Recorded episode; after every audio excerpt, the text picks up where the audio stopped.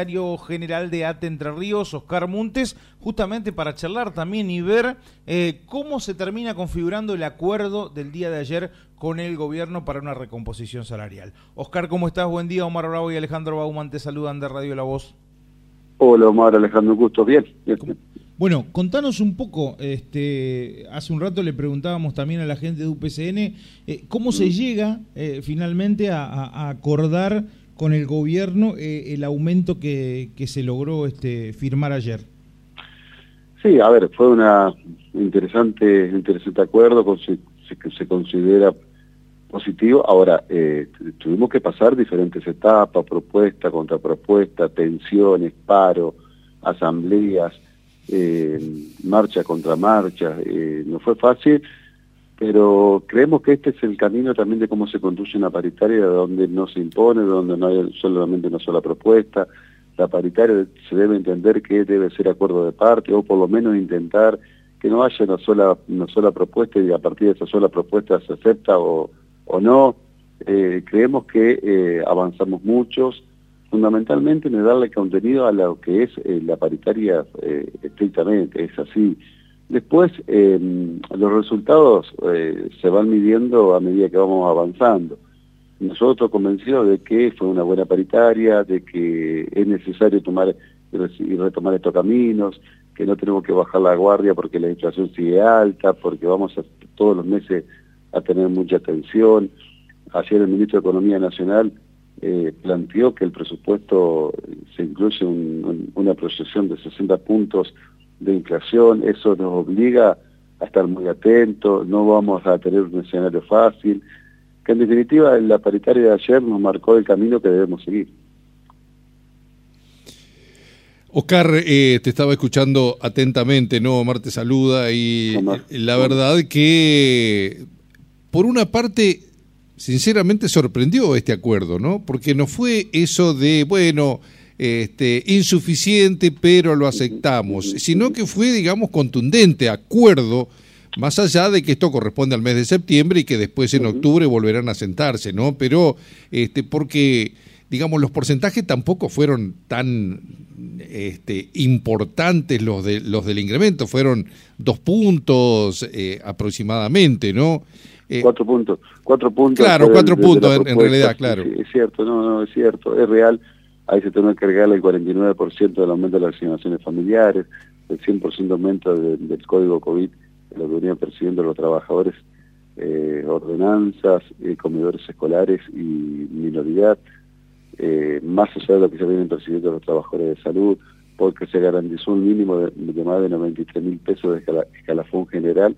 Si percibís asignaciones familiares y el bono COVID, estamos muy cerca de lo que es la canasta familiar, es real. Eh, en eso, en la propuesta integral avanzamos. Si vos lo ves desnudo al salario, es real, es así. Nosotros tenemos que la obligación de construir todo, porque la paritaria general también nos dejó eh, la definición de que vamos a construir el intuitivo de recategorizaciones, que es muy, muy importante. También quedamos en la semana que viene en cómo empezamos a eh, trabajar en un apartado para incluir a más de 500 trabajadores y trabajadoras que quedan afuera en la estabilidad laboral salud. Es muy importante lo que fuimos construyendo. El acuerdo eh, del instructivo de eh, auxiliares de educación fue muy, muy importante y, creo y estoy convencido que es un intuitivo de una forma de trabajo a seguir. Hubo una paritaria integral. Ahora, ¿la perfección cuál es? La perfección es que ningún trabajador y trabajadora esté por debajo de la línea de la pobreza. Y ahí es donde, o eh, de la canasta. Y ahí es donde debemos trabajar todo. Es cierto, cuando nos encontramos con los trabajadores y trabajadoras municipales nos dicen, nosotros queremos ser como ustedes los provinciales, llegar a ese acuerdo de 93 mil pesos. No, no, nosotros el mínimo eh, decimos que ningún trabajador debe estar por debajo de la canasta. Y ese es el objetivo central, que fuimos eh, construyéndolos a través de eh, los adicionales por los costados para intentar llegar a ese, a ese monto Tenemos eh, tarea pendiente, la democracia tiene tarea pendiente con los trabajadores y trabajadoras, ni hablemos con los trabajadores y trabajadoras de salud, como ayer lo planteamos antes de ir a la paritaria con los profesionales de salud, que eh, son lo que más eh, resaltamos en la pandemia y en la lucha que dimos, pero no, no les reconocemos y no sancionamos la media sanción para que luego sea ley en Senado y se, y se reglamente. Eh, faltan, faltan, faltan, pero si tomamos este camino como lo tomamos ayer en paritaria, vamos a encontrar más respuestas positivas que negativas. Encontramos predisposición, y yo te digo con total honestidad, cambió la predisposición de gobiernos, por lo tanto cambió la forma de negociar, y así está bueno. ¿Hubo tensión? Hubo tensión, no lo voy a negar, pero que debe ser así y cada uno defiende sus intereses. Oscar, eh, mira, la misma pregunta se la hice a Karina Domínguez de UPCN, ¿no? ¿Qué llegaría a pasar si de repente el gremio docente, eh, que ahora está en el Congreso, plantea como una propuesta de dos puntos, tres puntos más o algo por el estilo, y que el gobierno lo llegara a aceptar? ¿Qué pasa con, con, digamos, con el resto de los gremios? Más allá de que son diferentes, ¿no? Pero digo, teniendo en cuenta lo que había ocurrido en otros momentos donde los incrementos eran para todos, ¿no? Primero, si llega a pasar eso, es felicitar a los compañeros y compañeras docentes por el, por el trabajo, por el esfuerzo y por la militancia. Esto es así. En el caso de ser parecida la, la propuesta, similar o igual, eh, vemos que avanzamos coordinadamente el trabajo de la intersindical, dio resultados, sigue dando resultados, y esta es la forma de trabajar. Ahora también quedó establecido la cláusula de que si hay una modificación de cualquier otro eh, trabajador, trabajadora del Estado que tenga mejores por encima de lo acordado, automáticamente se aplica para los trabajadores y trabajadoras del Estado. Así que en ese sentido estamos sumamente tranquilos y que en el caso de los compañeros docentes avanzan, primero felicitarlos eh, por su inmensa tarea que vienen realizando, por el trabajo, pero que eh, la cláusula dice que eh, nosotros como mínimo estamos igualados.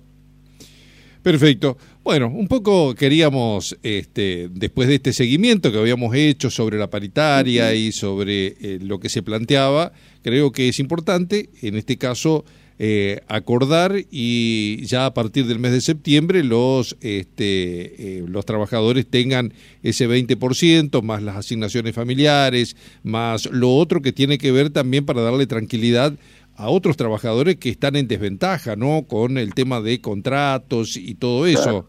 Así que eh, en ese aspecto es positivo. exacto, pero el contrato de obra sigue siendo también una, una, cuestión pendiente, 78 mil pesos no alcanzan, eh, somos conscientes que cuesta eh, eh pensionar.